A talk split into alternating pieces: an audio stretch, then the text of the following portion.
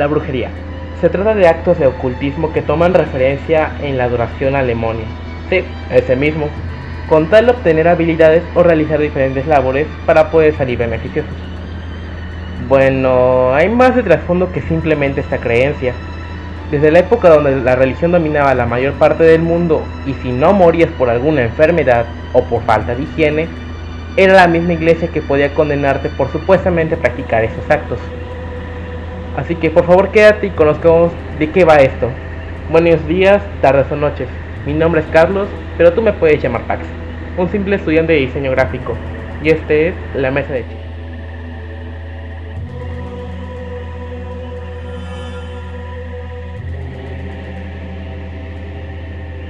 El origen de la magia.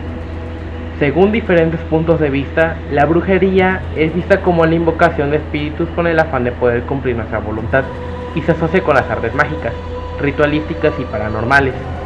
Esta palabra, brujería, se relaciona a la mujer denominada como bruja y apareció a mediados del siglo XIII y se dice que tenían la capacidad de invocar al mismísimo diablo. Y por esto, a finales del mismo siglo, ya antes mencionado, las brujas y practicantes de estas se condenaban a la muerte. Según la Santa Inquisición, quienes seguían las órdenes de la Iglesia Católica y consideraban esto como la herejía. La brujería se lleva a cabo por aquelarres, los cuales se tratan de grupos grandes de brujas y supuestamente se dedicaban a las invocaciones demoníacas.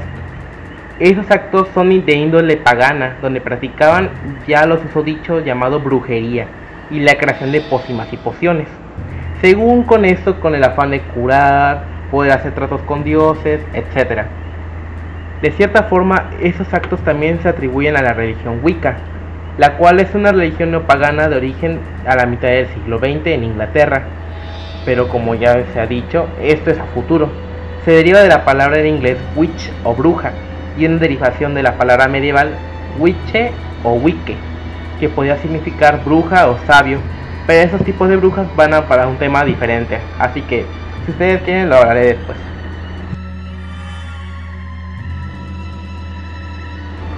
Tipos de magia. En la creencia de la vida existe el bien y el mal, el yin y el yang, y en la magia la blanca y la negra. La magia blanca es aquella que no busca perjudicar a nadie, sino por lo contrario, ayudar. Y la magia negra busca dañar a los demás con malas intenciones. Más allá de esto, existen otras especies de magia. Podrían catalogarse como subdivisiones de esta, pues van desde la roja, la verde, la gris, la azul y la rosa. La magia blanca eh, se usa para contrarrestar el mal. Igualmente estudia las leyes de la naturaleza y la forma de fluir con esta. Y a la par trabajar con la naturaleza y el universo, logrando así un equilibrio. La magia negra se vale de maldiciones, el mal de ojo y hechizos que buscan dañar a, algún, a alguien siendo la magia más peligrosa, pues maneja energía negativa. Incluso los dichosos amarras son parte de esta magia, pues corroe la voluntad de alguien más para poder manipularla o simplemente enamorar. Así que amigos, díganle no al agua de calzonas y sí al agua de Hugo. La magia roja se reserva la manipulación propia de la energía, pues se usa para moldearla y enviarla al, entorno sexual.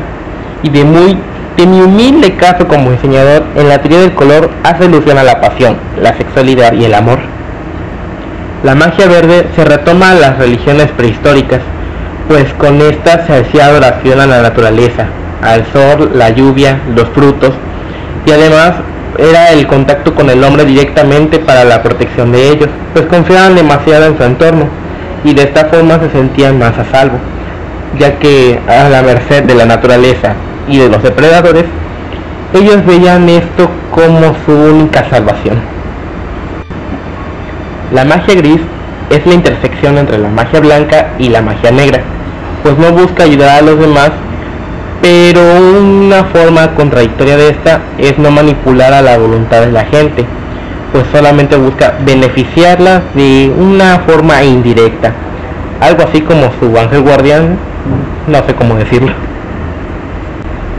La magia azul, como podría significar por parte de Avatar, es el control a través del agua y en combinación con algunas otras prácticas.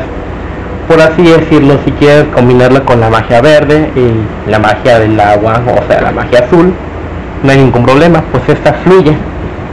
Como el dicho, es como el agua o un río. Ahora siguiente. Finalmente, la magia rosa está relacionada a la conciliación de las parejas, entre otras ya que pues es una versión más suave de la magia roja común que puedes conocer. Este tema lo tocaré en la próxima transmisión, así que si están interesados, por favor háganmelo saber en las redes sociales de la mesa de hechizos que les dejaré más adelante.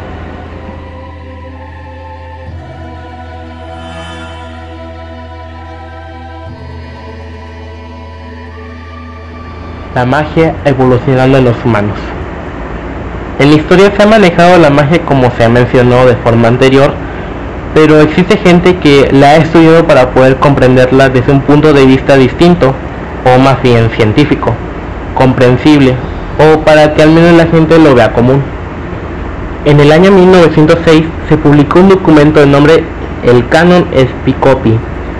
Se hacía una burla sobre las ideas de la gente que se tenía de las brujas que volaban sobre escobas y realizaban adoraciones sin sentido, hasta que en el siglo XIII llegó la iglesia y lo demás es historia.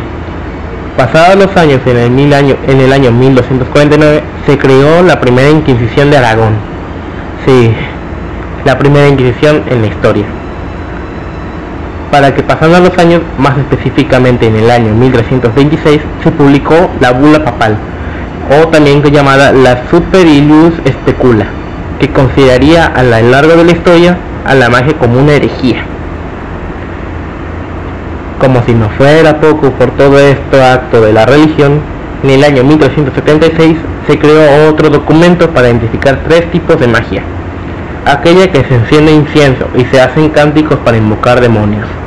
La brujería que hace culto a santos y demonios y todo para que estos últimos sean mediadores ante Dios. Y el último tipo de brujería es la que usa un infante en, en medio de un símbolo mágico para invocar demonios la mítica creencia de las brujas.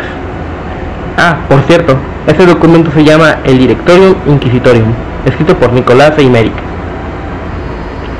Bien, estos pocos datos como se han fundado las bases de la mitología sobre la brujería y hechicería, así se hace todo este rollo, viendo que la brujería no es más como una especie de herejía visto por parte de la iglesia, que solamente quiere dañar a Dios y a los seres humanos y por lo visto a entablar tratos con el diablo a cambio de poder. Planteado todo este tema, le daré bienvenida a un par de amigos para que den sus opiniones acerca de este tema. Ellos son Alan Eduardo Cerro Bracho y Celi Jiménez. Bienvenidos. Hola, ¿cómo están? ¿Todo bien? ¿Todo feliz? ¿Contento? y yo que me alegro. Ok, eso se complica, así que... viendo el tema de la magia, ¿ustedes qué creen? La brujería, ¿cuál es su opinión? No creo en ella, sinceramente. ¿Y tú qué dices, Alan? Pues mi mamá estuvo metida en estos rollos de la brujería. Este trabajó para una señora este que tenía su local. Em, pero pues sinceramente yo siento que sí puede ser parte real de las energías y todo esto, pero sí está un poco... No estoy tan, tan yo pegado a eso, así que te puedo decir que mm, estoy entre sí y entre no. Ok. ¿Por qué feliz? ¿Por qué no crees en la magia? ¿Tienes alguna opinión o un argumento? En realidad yo soy muy escéptica a todo, ¿sabes? No creo ni en Dios ni esas cosas. O sea, siento que cualquier cosa que se trate de misticismo no es como que muy fantasioso para mí. Yo creo en mí nada más. Hmm, una opinión demasiado realista. Pero planteándolo así, ¿ustedes ven en la brujería una especie de ciencia o manipulación de las vibraciones, una especie de control de energía? Si fuese ciencia ya sería alquimia, alquimia no brujería. Hmm, ¿Por qué? Porque la alquimia es la combinación de la magia y la ciencia. Pero visto desde un punto de vista más para que el mundo entienda. Como narré hace poco, Nicolás Eimerick planteó tres leyes de la, de la magia. Y en ella se planteaba que eran más o menos, por así decirlo, cómo determinar quién es bruja y quién no. Se determina por medio de cánticos, ya el típico usar un niño y un, una espástica y tu pinche símbolo todo satánico. Y otra para poder hacer, no sé, por medio de la adoración a santos. Ustedes entonces considerarían por parte de, no sé, visto de manera religiosa, entre comillas, un control de energía, una adoración a un ente. Este, pues de mi parte yo creo que eh, sí hay una... La verdad yo sí creo en la energía, por eso de la energía no se crea ni se destruye, solo se transforma. Yo creo que sí, eh, la gente tiene ese, ese poder de, de fe, de que un lugar se siente una vibra más pesada o más alegre, depende de, de a qué le vas a, a, a venerar, ya sea una iglesia o un, un lugar muy lúgubre como es un cementerio que pues invoca a la muerte y todo esto. Este, y pues la brujería en este sentido, pues a mí yo siempre he sentido que es una energía pues algo negativa, este, porque maneja energías muy muy fuertes. Digo, yo no, no me considero tan tan creyente, pero sí, sí te puedo decir que pues algo de energía hay en esos, en esos estudios, esos lugares. Yo creo que entre más la gente lo, lo crea, o sea, eh, sea más eh, eh, propensa, es más propensa a que, a que, por ejemplo, tiene un malestar y va con una santera, un santero, un chamán o algo, a, a- a- con la fe de esto, pues tal vez para esa persona le ayude, porque tiene, un- bueno, yo estoy también con la creencia de que la Es el mente- poder de la mente. mente sobre materia. Así que al final es creencia y tú transmites tus mismas energías y yo creo que eso, eso te ayuda. O sea, la verdad, tus creencias y, y la mentalidad que tienes en ese momento, en esa vibra, porque la verdad, eh, aunque tú no creas, este, cuando vas a esos lugares, este, pues ya dabas con una idea, ¿no? De que de que hay ciertas energías o ciertas cosas que en el ambiente por ya sea los cantos o por los olores que usan la- no sé ciertas este, fragancias de, de hierbas y todo esto pues te transmite una energía que tal vez es relajante o más o más este pesada pero pero pues sí yo creo que sí hay una manipulación de energía en todo esto Entonces, Pero, pero tú, tú lo que te estás refiriendo es más bien que el me- la mente puede más, no tanto como referente a la brujería. Sí, sí. Este, pero es por eso que te digo, no, no te puedo dar una conclusión de qué es realmente porque no se ha comprobado como tal científicamente. Yo sé mucho con los hechos hechos de si me dicen, ajá, si me dicen, "Oye, hay un estudio" y la verdad es que sí hay ciertas cosas que sí son ciertas, ah, bueno, ok. Ahí sí te lo creo al 100%, pero pues estoy con mis dudas porque hay gente que le funciona y gente que no por lo mismo. Entonces vendría siendo más en tanto la fe como la mente sobre la materia para que esta magia, la brujería, pueda funcionar. Así es, yo creo que ya depende de la persona que lo ocupe, que lo cheque. Entonces, por ejemplo, planteemos un escenario. Estás saliendo con alguien y no sé, la persona no te agradó, pero esa persona tú así, eh, tú a él o ella sí, y no sé, te hizo un amarre, tú no lo sabes, pero empiezas a detectar ciertas cosas, no sé. Se dice la creencia de que en un amarre puedes detectar más un olor putrefacto, no sé, no sé cómo se diría, un olor desagradable que podría detonar que está siendo maldito o maldecido. En este caso, la bruja dependería de su fe o dependería de la fe de la persona que hizo la consulta. Yo creo que depende de la persona que, que, hizo la consulta para hacer eso. Porque ahí estás hablando de, de una persona que no sabe nada, que, que le cayó, como tú dices, una maldición, un amarre, un, hechizo. Yo creo que no depende de la persona que, que, la hechizaron. O sea, ya depende más de la creencia de, oye, yo contraté una bruja y dice que lo amarré. Pues me pues puede ser que, que, que, que esté amarrada y le empiezas a hablar y todo. Y pues, no sé, digo, o sea, ya depende, ahora es tú solo y la bruja, sino que otra persona externa.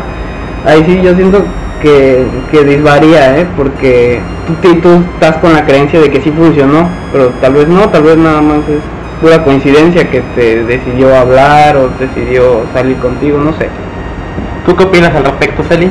Bueno, digamos que ya saliste con esta persona y sí la conoces y todo y te siguen sus cosas, pero pues la otra persona más se desintegra, eso es cuando le hacen el amarre, ¿no? Y tú estás preguntando si de quién dependerá ese amarre.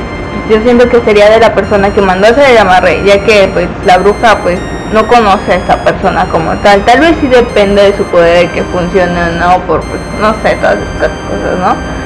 Pero pues en sí, eh, para que funcione sería más de la fe, de la creencia de la persona que lo mandó a hacer. Más bien vendría siendo como sobrepedido, una fe ciega. Ajá, se podría decir. Ok, pues también si eso dependería de la magia negra. En cambio, la sería la magia verde. Se dice que es el control de el control de plantas, la naturaleza. ¿Tú cómo ves esto? ¿Como una especie de magia o más bien creerías que es simplemente beneficio beneficio natural? Mm, Pues la verdad, ahí sí yo sí te diría que creo, pero no tanto en la magia o en la fe de todo esto, sino que hay distintas plantas que tienen beneficios sobre el cuerpo humano y sí está comprobado por sus toxinas y etcétera además, pues sí ayudan y tienen muchos beneficios para la salud del ser humano. Y pues las pócimas que se hacen, pues en realidad son tés, infusiones que activan pues estas estos componentes que nos ayudan. Mm. ¿Tú qué piensas, Alan? Este, dijiste magia verde, ¿no? Sí. Ok, pues no sé, este, yo creo que las que las plantas, pues al final creo que todo el- todo el mundo lo, lo experimentó, cualquier cualquier cultura experimentó eso de que no teníamos las medicinas procesadas como tal y teníamos que recurrir a lo natural. Este, y sí en sus tiempos funcionó. Este, obviamente en la actualidad son más cosas procesadas, más más este de vitaminas y todo esto, pero al final provienen de, de lo natural, o sea, provienen de, de cierto origen de la naturaleza. Este, yo creo que sí sí ayuda y te digo, hay plantas que huelen huelen muy rico, la menta, este este que, que pues te digo en un ambiente como es la, la de un chamán, donde estás en un cuarto, donde tienen las luces este medio apagaditas con velitas y con ese olor tan rico, yo creo que te relaja, te te entras en ambiente y pues eso este, pasa más a que la persona crea que va a funcionar lo que lo que lo que pagó por por, por esos servicios este pero pues fíjate que, que sí yo te digo igual le coincido de que sí creo en eso porque al final todo viene de la naturaleza o sea pero pero pues hay también hay personas que se que se aprovechan de eso y pues ahí estafan no Bueno, eso sí. Siendo que el planeta es como un organismo gigantesco que tiene cierta vida. En esta forma se manifiesta la lluvia, fenómenos naturales, las plantas, insectos, etcétera. Y sí soy creyente de eso, pero viéndolo de lado como por ejemplo, ya luego hay brujas, magos, hechiceros que llegan a implementar incluso lo que son las cristales de cuarzo. ¿Tú crees que ellos tienen alguna propiedad? En ese tema yo no te sabría decir porque mi madre es muy creyente de estas cosas de, de el universo, los destinos, el chakra y todo esto y pues ahí maneja mucho de estas piedras. Pero la verdad yo he sentido mucho desinterés y no, no sabría decirte porque no sé qué componentes tienen, no sé cómo funciona esto. Este, en mi caso, fíjate que es curioso porque ya hace unos años atrás, creo que yo tenía 12, 10 años, este, me gustaba mucho ver este, las tienditas que ponían en la plaza de, de, piedras y todo esto. Este, que son muy muy muy decorativas este y le, le quise quise comprar uno un día me la compró mis papás y todo y esa misma persona que me la vendió me dijo oye estas piedras se activa este en luna llena tienes que remojarla en agua con sal y no sé qué tanta cosa y dejarla toda una noche para que para que esa piedra la, la cargues como tu piedra guía decía ahí algo así. Este y esa piedra va a absorber todos los males que te que te que pues agarres en, en, tu día a día no ok eso lo hice tranquilo y, pues ahí lo dejé en mi mesa de noche y de repente como pasaban los días la, mi cuarzo era un cuarzo este amatista empezó como que a tener como que manchitas eh, naranjas o sea y, pues ahí yo no sé, entré en duda, yo, yo sí me lo creí esto, pero sí entré en duda en, que si funcionó, si tenía energías negativas que me estaban siguiendo, algo así, no. La verdad, digo, ahorita actualmente no llevo ni un collar, ni esa piedra la tengo pues guardada ahí porque pues a mí no me costó dinero, ¿no? este, pero, pero sí, ahí yo creo que los minerales que las piedras que ocupan mm, tal vez no tienen cierta propiedad energética o tal vez sí digo desconozco este en, en, ese tiempo yo pues creía un poco por porque me lo vendieron así pero al final son son minerales provienen de la tierra este yo siento que la tierra de alguna manera tiene un, vida se siente. Tiene propiedades que nos ayudan mucho. Ajá, y, pues capaz en una de esas, este, te digo, si funciona para esta persona, este, tener ciertos collares de cuarzo o de otro material. Este, aparte de que son muy bonitos, muy decorativos, digo, este, yo no le veo tanto desperdicio a, comprar esto, ¿sabes? O sea, a adquirir estos artículos, porque sí están muy bonitos, muy decorativos y los ya los venden de distintas figuras y todo esto. Así que pues te puedo decir que, que, que pues a mí me gustan, no sé, pero no, no así que digas, oye, este, este cuadro lo tengo que cargar día martes y este otro en día jueves porque hay más energía negativa, eso sí no, no estoy tan tan, tan pegado.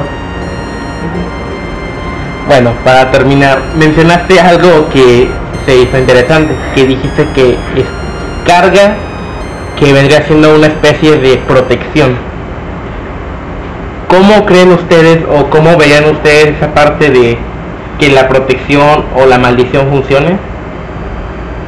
Eh, ¿Puedes explicar un poquito más? Mm, lo que acaba de explicar Alan, dijo que su collar eh, de cierta forma está protegido para bueno, una protección personal para él, que hace la absorción de energías negativas y con el paso del tiempo su piedra cambió de coloración, aparecieron pigmentos.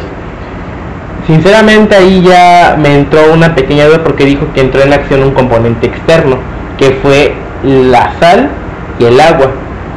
Y no sé si tengan que ver con esto para la absorción, si se activó el collar o hizo alguna manipulación de la propiedad pura que tenía la amatista pero viéndolo de parte de la protección, que si fue la protección o si fue la sal y el agua que hicieron que de cierta forma las energías negativas, entre comillas, fueron absorbidas por el cristal que iban dirigidas hacia Alan.